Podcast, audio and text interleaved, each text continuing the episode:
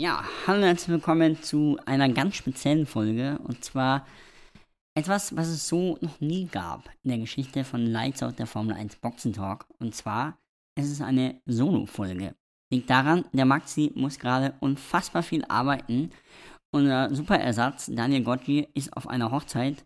Nur ich bin hier übrig geblieben im schönen Salzburg und dachte mir, ich erzähle euch mal, was alles so in Silverstone passiert ist.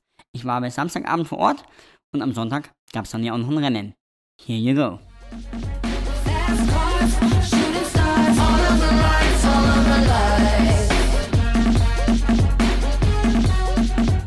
Damit hallo und herzlich willkommen zur 109. Folge von Lights Out, der Formel 1 Boxentalk. Es ist, ja, ein Rennwochenende wie jedes andere, aber doch sehr, sehr speziell, denn der British Grand Prix war wirklich ein Festival, ein Formel 1 Festival sondergleichen. Ich habe sowas noch nie erlebt. Es war wirklich von Donnerstag bis Sonntag Partystimmung. Fast 500.000 Menschen waren äh, ja, un ungefähr anderthalb Stunden entfernt von London in Silverstone. Das war ein geiles Event, angefangen am Donnerstag mit äh, einem Hollywood-reifen Set und zwar Brad Pitt und Jerry Bruckheimer. Äh, von beiden wird der Film produziert, auch von Lewis Hamilton. Und zwar Apex.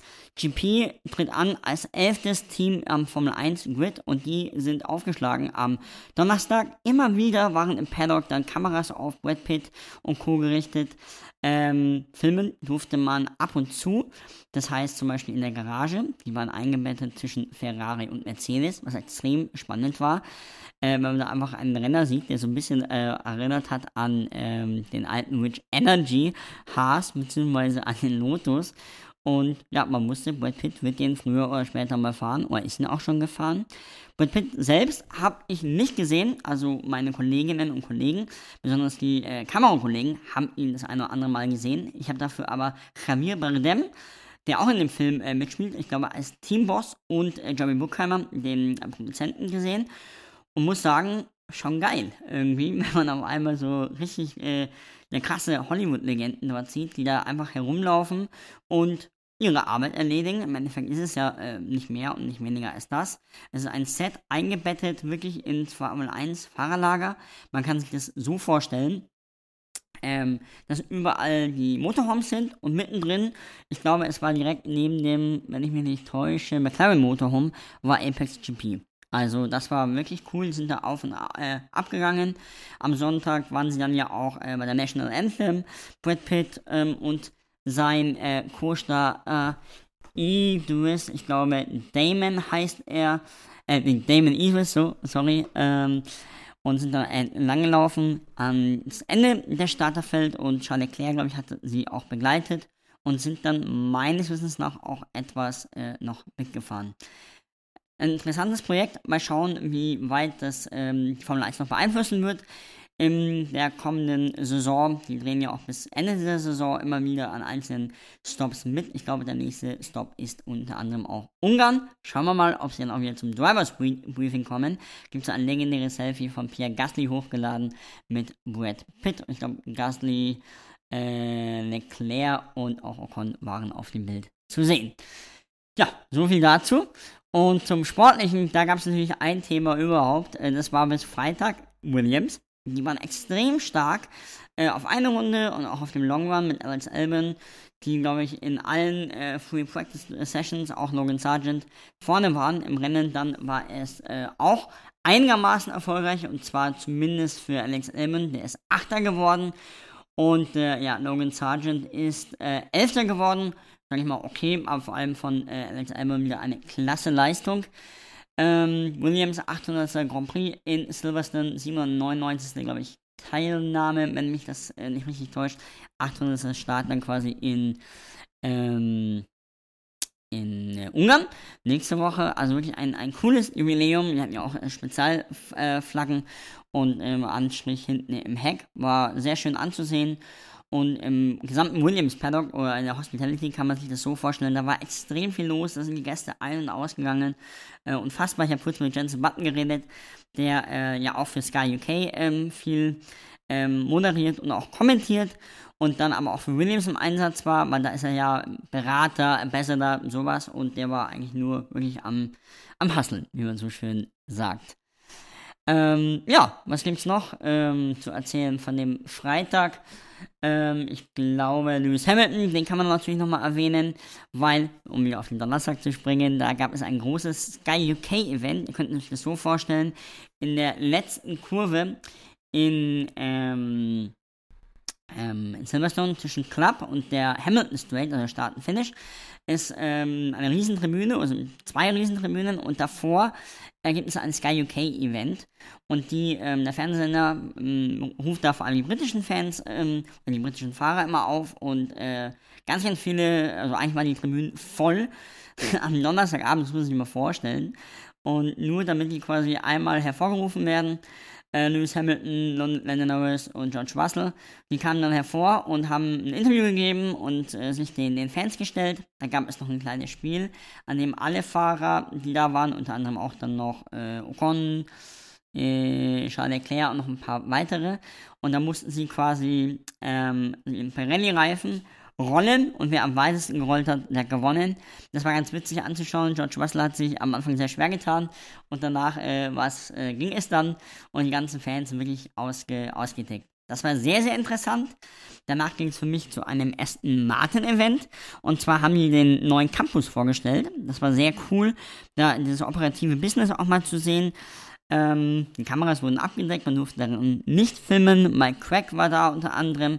Und ähm, hat äh, eine kleine Rede gehalten. Stoffel von Dorn war auch da.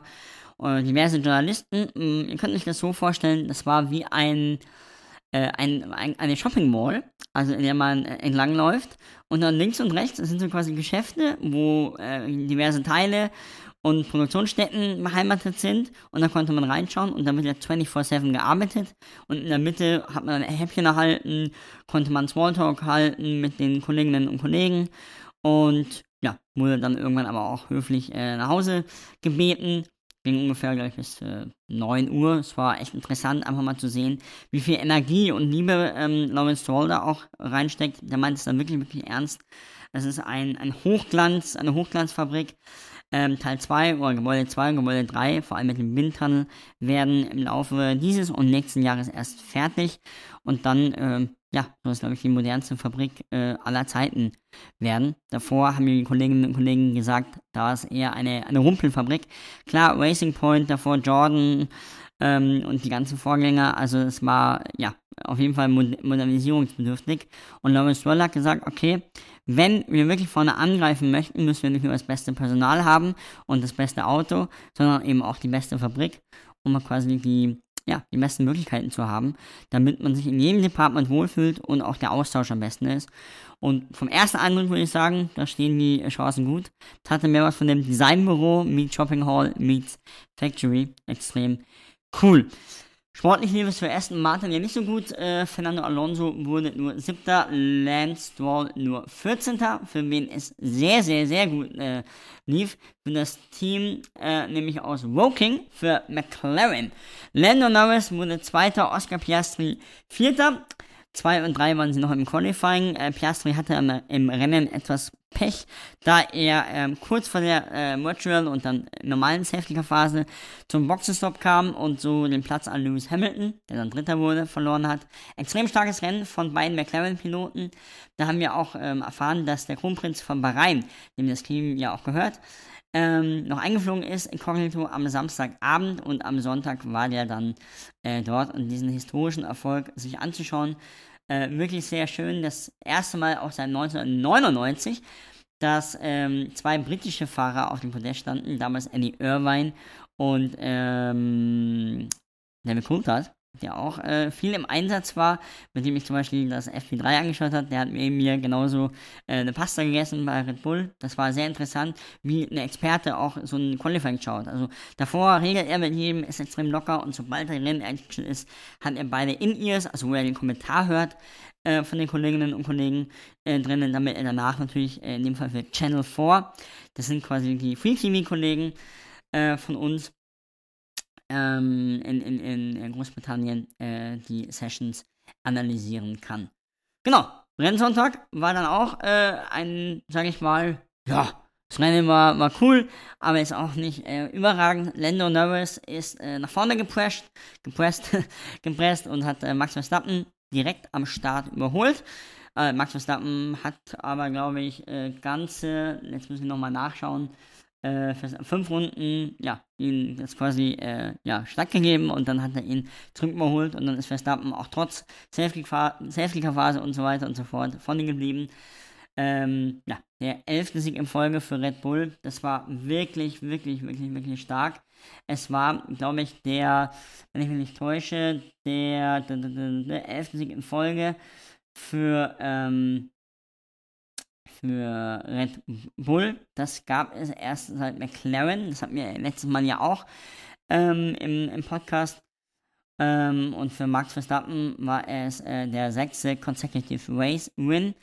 Ähm, ja, tolle Zahlen und ich habe äh, eine Statistik nämlich auch noch für euch hervorgearbeitet. Mal angenommen, nur Max Verstappen würde äh, fahren die Saison, dann hätte Red Bull immer noch einen Vorsprung von sage und schreibe 52 äh, Punkten auf, ähm, auf Mercedes, die in der Fahrer-WM äh, auf der auf der ähm, auf der auf der 2 sind. Also wenn man Sergio Perez da abzieht und das ist schon Wahnsinn. Max Verstappen meinte nach dem Qualifying sogar schon. Im Endeffekt fährt er gerade allein, alleine. Es ist extrem bitter, wenn man das so sieht. Äh, weil Sergio Perez Sechster wurde. Im Qualifying lief es wieder nicht, ist im Q3, äh, Q1 ausgeschieden. Durfte dann ähm, aufgrund von der Strafversetzung von Valtteri Bottas, weil er zu wenig Sprit drin hatte, von äh, Platz 15 ausstarten. Und ja, ich habe mich ein bisschen mal umgehört bei äh, Sergio Perez. Da ist die Lage, also zumindest vor dem British Grand Prix, so gewesen, dass man immer noch ähm, daran glaubt, dass man Max Verstappen in einem guten Tag schlagen kann. Muss man ja auch als Formel 1-Fahrer, aber genau auch weiß, dass man noch tunlichst in der Fahrer-WM auf P2 landen sollte. Sollte man das nicht, weil zum Beispiel ein Fernando Alonso schneller ist, auch mal Lewis Hamilton, der ja mittlerweile sehr, sehr dicht dran ist an Fernando Alonso, dass es sehr eng werden könnte äh, fürs nächste Jahr.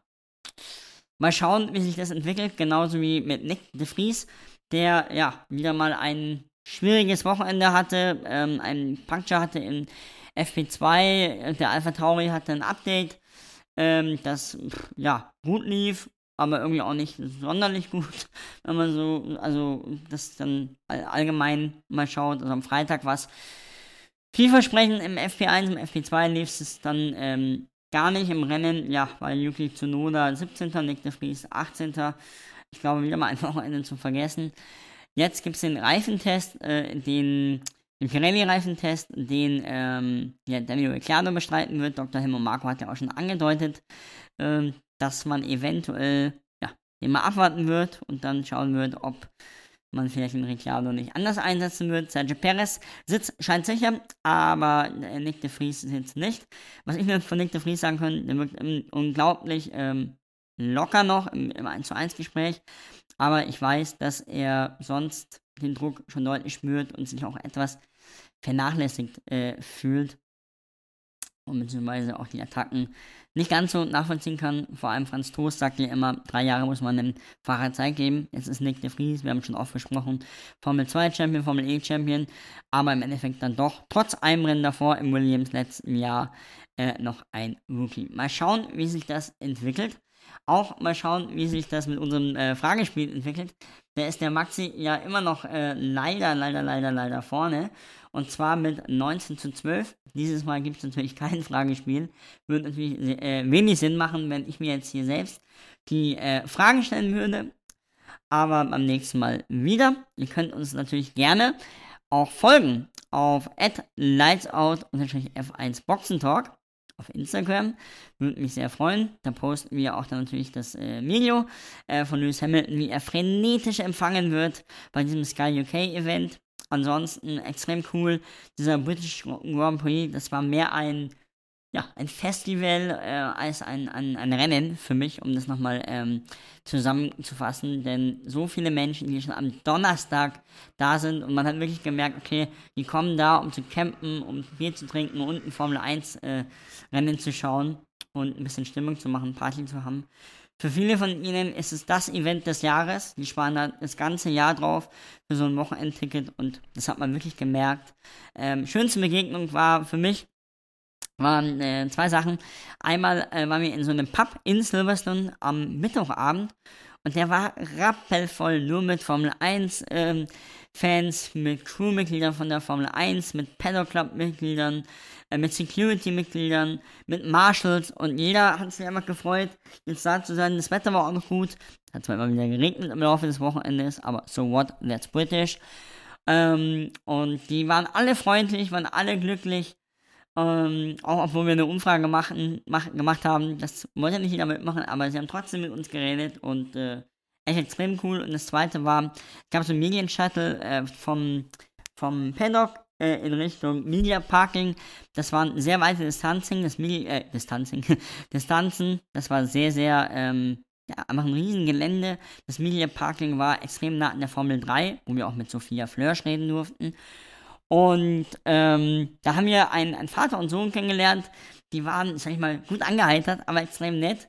Die waren äh, Gäste von Aston Martin und haben uns erzählt, ja, äh, das erste Mal Formel 1, ähm, Jack hieß er, und äh, hat mir erzählt, dass er in Österreich Skifahren war und das äh, Skifahren angefangen hat, die Formel 1 für sich kennengelernt hat und jetzt diese einmalige Chance hier äh, bekommen hat bei der Formel 1 und er war total angetan und durch Netflix eben und fand das extrem cool, wie sich das auch äh, entwickelt. Also ich muss sagen, ein schmaler Grad, weil natürlich äh, es immer noch um den Sport gehen muss, aber ich glaube, man hat beim British Grand Prix gemerkt, dass ähm, ja, die, die Leute auch durch Netflix eben dazukommen und natürlich auch von diesem Formel 1 Movie begeistert sind, um aber etwas auf diese Erwartungshaltung äh, ja, das zu bremsen, muss ich sagen. Mal schauen, wie sich das entwickelt. Ich hoffe immer noch, dass sich die Formel 1 daran nicht verschluckt. Glaube aber, die Fans in Großbritannien, egal ob mit Apex GP und mit Netflix, ob mit britischen Fahrern oder nicht, ich glaube, die Hardcore-Fans und auch ein paar mehr, die freuen sich jedes Jahr wieder erneut auf den äh, Grand Prix in Silverstone. Soweit von mir. Ich hoffe, euch hat die äh, Folge gefallen. Äh, es war ein Experiment. Gebt, euch, äh, gebt doch gerne auch ein Feedback ähm, dazu auf Instagram. Hört auf allen möglichen Kanälen, Apple Music, äh, Apple Podcast, auf äh, dieser und auf Spotify unseren Podcast. Erzählt euren Freundinnen und Freunden davon und dann hören wir uns nächste Woche mit der Preview zum großen Preis von Ungarn. Ja, dann auch wieder vom Hardworking Maxi. Und ich freue mich schon jetzt. In dem Sinne, liebe Grüße aus Salzburg und bis bald.